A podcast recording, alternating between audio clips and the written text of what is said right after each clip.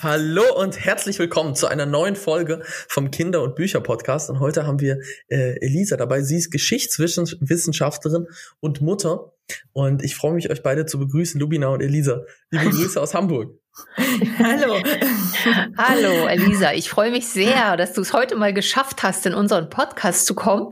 Das ist ja in, mit dem, was alles, mit, mit allem, was du machst, gar nicht so einfach. Vielleicht magst du dich kurz oder lang vorstellen. Ja, ähm, ja, ich freue mich auch sehr. Vielen Dank für die Einladung und ich äh, freue mich auch, dass es endlich geklappt hat. Ne? Das ist sozusagen schon eine der Herausforderungen am Wissenschaftlerin und Mutter sein, äh, dass äh, die Tage immer zu kurz sind. Und ja. jetzt äh, steht das neue Semester schon wieder bevor. Insofern ist das äh, toll, dass wir das jetzt vorher noch geschafft haben. Ähm, genau, mich vorstellen. Ich bin, ähm, Branko hat es ja schon gesagt, ich bin äh, Geschichtswissenschaftlerin. Ich habe in äh, Leipzig Ost- und Südost osteuropäische Geschichte, Russistik und Literaturwissenschaften studiert, mit äh, Auslandsaufenthalten in, in Wolgograd, Moskau, Belgrad ähm, und habe dann im Anschluss äh, promoviert äh, im Bereich der ost- und südosteuropäischen Geschichte und habe in meiner Promotion mich mit dem Kosovo-Krieg und der NATO-Bombardierung beschäftigt. Genau, die hm. habe ich 2019 abgeschlossen ähm, mit äh, genau da zu diesem Zeitpunkt schon einem kleinen Kind, meine Tochter ist, äh, meine Kinder sind sozusagen immer so in den, in den Umbruchsphasen geboren. Ich, äh, äh, das hat wahrscheinlich auch viel mit dem wissenschaftlichen Arbeiten zu tun. Äh, meine große Tochter ist geboren nach dem Ende meines Studiums 2014 und vor Beginn sozusagen dann meiner Tätigkeit als wissenschaftlichen Mitarbeiterin. Und mein Sohn ist dann äh, geboren ja, vier Wochen vor der, äh, nach der Verteidigung meiner Promotion, glaube ich. ähm, und seit äh, 2020 bin ich ähm, genau wissenschaftliche Mitarbeiterin, Postdoc, ähm, immer noch am Lehrstuhl äh, für osteuropäische Geschichte. Ja, genau. Wir können ja verraten, wir sind Kolleginnen und arbeiten eng zusammen, was sehr viel Spaß macht. Und ja, ich frage mich immer, wie, also meine Frage ist ja immer wieder, oh, wie schafft Elisa das? Wie schafft die das alles? Alles. Du hast ja selbst ein Kind bekommen als Wissenschaftlerin. Insofern hast du da ja wahrscheinlich auch selbst Erfahrungen gemacht. Aber und, und wie, wie würdest du sagen, so, hm. kannst du deine Wissenschaft eigentlich, kannst du da Feierabend machen? Nee, aber das können die Kolleginnen und Kollegen ohne Kinder auch nicht. Ich glaube, das ist generell das Problem am Beruf Wissenschaft und darüber wird ja auch gerade ne, viel gesprochen in dieser ganzen Debatte. Ich bin Hanna, gerade ist sozusagen das Buch über prekäre Wissenschaft in Deutschland auch im Sokamp Verlag erschienen und ähm, äh, was genau diese Problematik aufrollt, das ähm, ist einfach äh, so, ähm, ja, prekäre Beschäftigungsbedingungen, prekär in dem Sinne nicht äh, schlecht bezahlt, sondern einfach mit so wenig wenig Zukunftsaussichten, mhm. dass ähm, es einfach, wenn man sich im Wissenschaftssystem qualifiziert, am Ende sehr wenig entfristete Stellen stehen. Also ein paar wenige Professuren auf viele Menschen, die promovieren und immer noch viele Menschen, die eine Habilitation oder sozusagen einen weiter wissen, weiteren wissenschaftlichen Weg einschlagen. Und dadurch ähm, ist natürlich das System sehr kompetitiv und, ähm, und es äh, äh, gibt dann immer, immer Arbeit und immer das Gefühl, ähm, mehr mhm. machen zu müssen und äh, noch den Artikel Artikel fertig zu schreiben und äh, den, den äh, Call für die Konferenz noch zu beantworten. Und ähm, bei mir im Besonderen ist bin ich ja auch eben als Mitarbeiterin an der Uni seit Ende meines Studiums beschäftigt, weshalb ich immer auch eben in die Lehre involviert bin, was mir total viel Spaß macht und mir total viel Kraft gibt. Und ich glaube auch, wenn ich so meine Kolleginnen und Kollegen sehe, die sozusagen auf Stipendien promoviert habe, auch so, so eine ganz gute Struktur gegeben hat, zu wissen, es gibt eben ähm, noch was, was außer abseits der Dissertation und der Wissenschaft mhm. mein Alltag strukturiert. Das gibt auch sehr viel Kraft, aber es kostet natürlich auch viel Zeit, wenn man einen gewissen ne, Ehrgeiz hat und auch die Studierenden gut betreuen will. Und dadurch, ähm, ja, gibt es eigentlich keinen Feierabend und seit Corona erst recht nicht mehr, weil wir natürlich alle Eltern in dieser Pandemie ähm, gerade mit kleinen Kindern ähm, mit der Situation konfrontiert sind, dass äh, die sowieso schon defizitäre Kinderbetreuung ähm, nun eigentlich nicht mehr vorhanden ist. Und neben mhm. den üblichen Kinderkrankheiten und Personalausfällen einfach Kitas und Schulen ja über, über Wochen und Monate geschlossen waren und ähm, die Jobs trotzdem weitergingen, die Wissenschaft weiterging und das hieß dann halt noch mehr als, als sonst an den Abenden und an den Wochenenden arbeiten. Und das geht auf, auf die körperliche und mentale Gesundheit. Äh. Das war so die Frage, ne, die sich mir stellte. Wenn das eh schon so voll ist, das Leben des Wissenschaftlers beziehungsweise das Arbeitsleben, was eigentlich das ganze Leben ausmacht, kann man sagen, wenn man ja auch mit Interesse und mit Feuer dabei ist, was passiert dann, wenn man noch Kinder bekommt? Dann bleibt ja das Feuer und das Interesse und das, äh, es ist nur weniger Zeit sozusagen dem nachzugehen, ähm, was aber auch ganz gesund ist, ne? weil ich glaube für selbst für Berufe, die Berufung sind, ähm, braucht es Pausen, ne? Pausen, um sich zu erholen und ähm, wir sind ja nicht nur Kolleginnen, sondern auch Gartennachbarinnen und ja. das sind ja sozusagen auch ne, Tätigkeiten, die die ganz anders sind und wo wo der Kopf sich vom vielen auf den Computer gucken und nachdenken erholen kann und und ähm, sich diese Pausen zu nehmen, da ist man natürlich durch das Kinderhaben viel eher zu gezwungen. Und ich weiß, vorher fiel mir das sehr schwer. Da saß ich manchmal eben bis neun, zehn im Büro und dann auch diesen mhm. Abstand zu kriegen und das Gefühl zu haben, jetzt bist du fertig. Und ich glaube, das hat man in der mhm. Wissenschaft nie, weil du kannst immer noch einen Aufsatz lesen oder noch ein ja. Buch lesen oder noch einen Artikel schreiben. Aber meine Kinder müssen halt um vier abgeholt werden und dann ist der Tag vorbei und dann gehen wir in den Garten oder auf den Spielplatz und ich, ich weiß, ne, sozusagen, ich, ich habe diese Pausen und will und muss mir die auch nehmen und dann gehe ich am nächsten Tag sozusagen auch mit, mit einem frischen Blick wieder, wieder an die Dinge ran. Und mhm. alles dauert halt ein bisschen, bisschen länger. Aber ähm, ich glaube gleichzeitig, ne, zieh, ziehen Kinder natürlich auch viel Kraft, aber sie geben natürlich genauso viel Kraft und äh, gerade sozusagen in diesem wissenschaftlichen Arbeiten. Na, das Vielleicht mit den, doch, ja. Vielleicht noch die Frage, aber wenn ich das jetzt so raushöre, das heißt, Kinder haben dich dazu gebracht, dass du dir dann aktiv Pausen genommen hast, weil es einfach notwendig war, also weil dann musst du halt deine Kinder abholen, die können dann nicht noch länger da sein. Genau. Und ähm, kann es sein, dass man dann auch einfach effektiver wird in der Arbeit, weil man halt frisch ausgeruht ist und mehr Rhythmus in allem hat?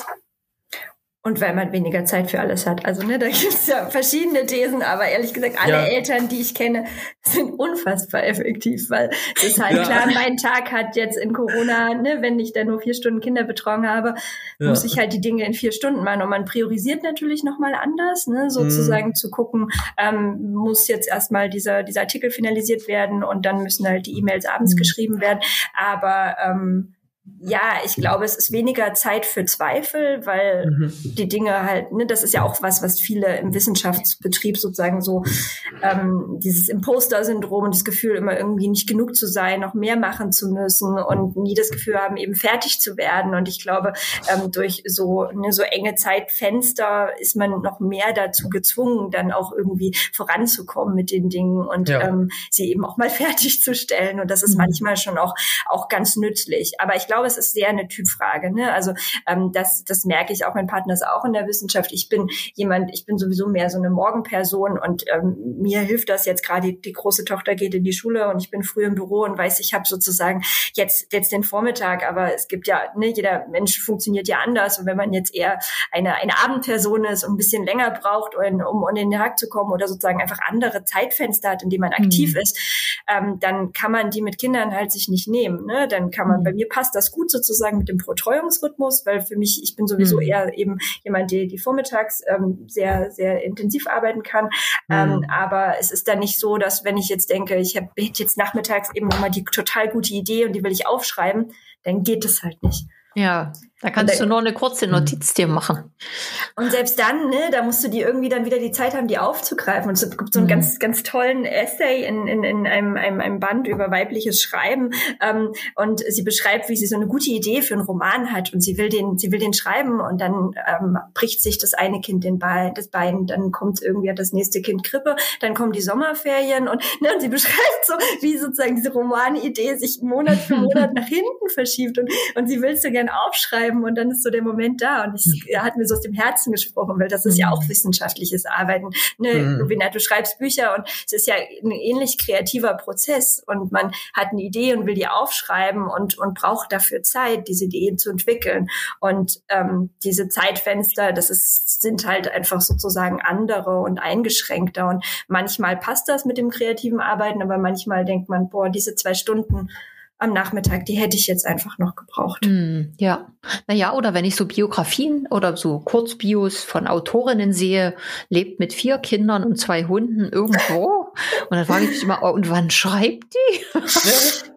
Wahrscheinlich, wenn die Kinder in der Betreuung sind oder alt genug sind, sich selber zu beschäftigen. Ähm, das ist ja immer so das Mysterium um Aleida Assmann, ja auch eine, eine ganz äh, genau berühmte Geschichtswissenschaftlerin, Erinnerungsforscherin, ähm, die ja, ich weiß gar nicht, vier oder fünf Kinder zu einer ganz anderen Zeit großgezogen hat. Aber sie hat auch so einen Aussatz über so Elternschaft oder Mutterschaft und Wissenschaft geschrieben und hat die Kinder sozusagen so als Biotop beschrieben, die sich dann irgendwann ne, so als sozusagen eigenständig arrangiert haben und sie hatte so Zeit für ihre Dinge. Ich dachte, das ist ein sehr schönes Bild, aber es kommt natürlich, und das ist der nächste Faktor, natürlich äh, ne, auf die Kinder auch an. Und ja. ähm, ich habe jetzt mein Buchmanuskript, Manuskript für die Dissertation habe ich geschrieben, während ich in Elternzeit war oder überarbeitet habe, weil der kleine viel geschlafen hat und das gut funktioniert hat. Und meine, meine große Tochter hat überhaupt nicht geschlafen, da konnte man keine E-Mail nebenbei schreiben. Ne? So. Und das ist ja, das ist ja auch sozusagen, alle Kinder sind anders und haben andere Bedürfnisse. Und gerade in dieser Kleinkindphase lässt sich manchmal wissenschaftliches Arbeiten ne, gut mhm. kombinieren, aber manchmal eben auch gar nicht. Ja. Und das ist ja auch ein Problem, mhm. ne, weil wissenschaftliches Arbeiten funktioniert ja auch nicht, nicht, nicht so gut mit Elternzeit. Ne? Man, mhm hört ja nicht auf, über die Dinge nachzudenken. Man ist ja trotzdem noch in diesen wissenschaftlichen Projekten und Prozessen mit drin. Also ich kenne jetzt fast niemanden von meinen Kolleginnen, die Kinder bekommen haben, die wirklich zwölf Monate oder wie auch immer raus waren, weder die mhm. Männer noch die Frauen ähm, und äh, und die Wissenschaft haben komplett ruhen lassen, weil ähm, dazu laufen immer zu viele Projekte noch nebenbei. Und was würdest du dir wünschen? Was sollte besser sein? So an, an Gegebenheiten oder an Umständen? Was würde dir helfen? Ähm, also ich glaube, da gibt es, oder nicht, ich glaube, ich weiß, da gibt es ja schon sehr viele ganz konkrete Ideen und auch Maßnahmen, die einfach umgesetzt werden müssen. Ähm, und die stehen auch schon lange überall in jeder, in jeder Handreichung zum Thema Gleichstellung stehen die geschrieben. Und mhm. eins der ganz simplen Sachen sind ähm, familienfreundliche Arbeitszeiten unser Lehrstuhlkolloquium mhm. findet außerhalb der Betreuungszeiten statt. Das heißt, mhm. ich bin seit Jahren damit konfrontiert, weil mein Partner pendelt, eine Babysitterin zu organisieren, ähm, die dann sozusagen die Kinder betreut, während ich arbeite und sie zusätzlich dafür bezahle. Und das mhm. ist und, und so geht es ganz vielen Kolleginnen und Kollegen. Das heißt, ja. ähm, äh, generell ist das natürlich nicht immer zu vereinbaren, weil alle alle haben in der Wissenschaft ne, ihre Terminpläne und man muss irgendwie gucken, dass man Kompromisse findet. Ähm, aber das mitzudenken und und wenn es sozusagen nicht anders geht und die Termine außerhalb der Betreuungszeiten liegen, dann Angebote zu schaffen. Es gibt mhm. ja auch genügend ähm, äh, familienfreundliche Universitäten, die dann Kurzzeitbetreuung anbieten, während sozusagen Abendveranstaltungen ähm, oder generell erstmal genügend Betreuungsangebote schaffen, die im Zweifel dann vielleicht auch mal bis 18 Uhr gehen. Natürlich ne, ist es weder für die Kinder noch für die Eltern schön, weil man will sich auch sehen und Zeit zusammen haben, aber ähm, dass man überhaupt diese, diese Möglichkeit hat und die besteht einfach nicht. Also es gibt einfach sozusagen sowieso ein, ein, ein Mangel an Betreuungsplätzen, an verlässlichen das heißt, Betreuungsplätzen. Ja, oder wenn es ja. so einen Uni-Kindergarten gäbe, der einfach dann bis 19 Uhr abends macht, für die, die es brauchen. Es gibt Uni, es gibt, genau, es gibt vom Studentenwerk für alle Universitäten und Hochschulen in Leipzig äh, mhm. Kindergärten, ich glaube, es sind drei oder vier, da müsste man mal nachschauen, ähm, und die sind komplett voll. Also ja, ne, ich weiß nicht, wie viele E-Mails ich denen geschrieben habe okay. ähm, und wie, wie viele, also ne, das ist ja generell auch ein bisschen ein Glücksspiel mit Betreuungsplätzen in Leipzig mhm. und auch sonst wo. Aber ich glaube, das würde schon sehr helfen zu wissen, man hat eine verlässliche Betreuung, macht ja auch was im Kopf, ne? So, also, mhm. dass, dass man irgendwie ähm, nicht dann jedes Mal anfängt zu organisieren, wenn es halt sozusagen einen Zusatztermin gibt. Ja. Ähm, und das einfach konsequent, weil wir haben viele in der Wissenschaft, viele, viele ähm, Vorträge außerhalb, viele Forschungsreisen, wir haben viele Konferenzen, die am Wochenende sind und mhm. da eine familienfreundliche Infrastruktur mitzudenken, eine Kinderbetreuung zu bezahlen, mhm. würde schon enorm viel erleichtern. Das ist eine ganz konkrete äh, Maßnahme ähm, und die andere ist sozusagen Kinderbetreuung oder Haupt-Care-Arbeit, ne, das ist ja so der Begriff, weil mhm. es gibt ja nicht nur, nur Kinder, die zu betreuen sind, sondern ne, auch für viele Menschen vielleicht auch andere hilfsbedürftige Personen in der mhm. Familie, dass Care-Arbeit mit angerechnet wird sozusagen auf die wissenschaftliche Biografie. Und da gibt es so eine ganz gute Idee vom wissenschaftlichen Alter, also das zu berechnen, weil ja natürlich sozusagen ah, ja. in Berufungskommission immer geguckt wird, wie viel hat die Person geleistet in ihrem wissenschaftlichen mhm. Leben und leisten. Ne? Das wird ja sehr sozusagen ähm, ähm, nach berechnet nach wie viel Publikation, wie viel Gelder mhm. eingeworben, wie viel Auslandsaufenthalte. Und ähm, mhm. das wissenschaftliche Alter zu berechnen heißt, das mitzusehen, dass wenn eine Person Kinder betreut hat, mhm. und äh, großgezogen hat. Ähm, und das betrifft ja sozusagen ähm, ähm äh, Väter wie Mütter oder andere Betreuungspersonen, ähm, dass diese Zeit mit angerechnet wird und dass mhm. in der mhm. Zeit eben nicht der gleiche Output zu erreichen ist wie bei ja. einer Person, die das nicht gemacht hat. Ja, ja. Und das ist bisher sozusagen noch nicht fest verankert. Dass, es gibt natürlich sozusagen in den Gremien Gleichstellungsbeauftragte, mhm. aber als ein festes Kriterium, das, das äh, mit, zu, mit zu beachten, mhm. ähm, ist äh, meiner Meinung nach ganz, ganz essentiell, damit mhm. eben auch sowas wie Chancengleichheit besteht. Ne? Ja. Das ist ja sozusagen das Schlagwort und die besteht nicht. Und die besteht mhm. ähm, äh, weder für sozusagen ähm, Menschen mit Kindern noch für Menschen mit unterschiedlichen Bildungsbiografien oder unterschiedlichen sprachlichen Herkünften. Mhm. Also da da, ist einfach noch viel zu tun, so was Inklusion ja. und Diversität an den, an den, an den Hochschulen und ja. in der Wissenschaft ja. generell angeht. Franco, was sagst du dazu? Ja, ich finde es total spannend, in die Welt der Universitäten nochmal eingeführt zu werden. Du bist und, doch an einer, oder nicht? ja, an einer Fernuniversität. Deswegen ist ja eine ah. private Fernuni, da funktioniert das immer ein bisschen anders. Aber äh, deswegen ist das so spannend, das einfach nochmal zu hören. Weil mhm. Lubina und Duschan arbeiten ja die ganze Zeit schon an Universitäten. Und äh, das nochmal praktisch, also sozusagen aus dem Alltag diese Themen auch noch mitzuerleben, ist spannend. Ja, aber ich finde auch, man sollte dann Mütter nicht, also, also oder Frauen, die auch Kinder haben, nicht an Fernuniversitäten abschieben, zu sagen, die können das ja abends ja. machen, sondern da, hast du, da gebe ich dir vollkommen recht, da muss sich wirklich was ändern. Schritt für Schritt. In diesem Sinne, Elisa, vielen, vielen Dank für deine offenen und klaren Worte. Ich, wir hoffen doch, dass, dass jetzt das an die richtigen Ohren kommt. Vielen Dank allen Zuhörern.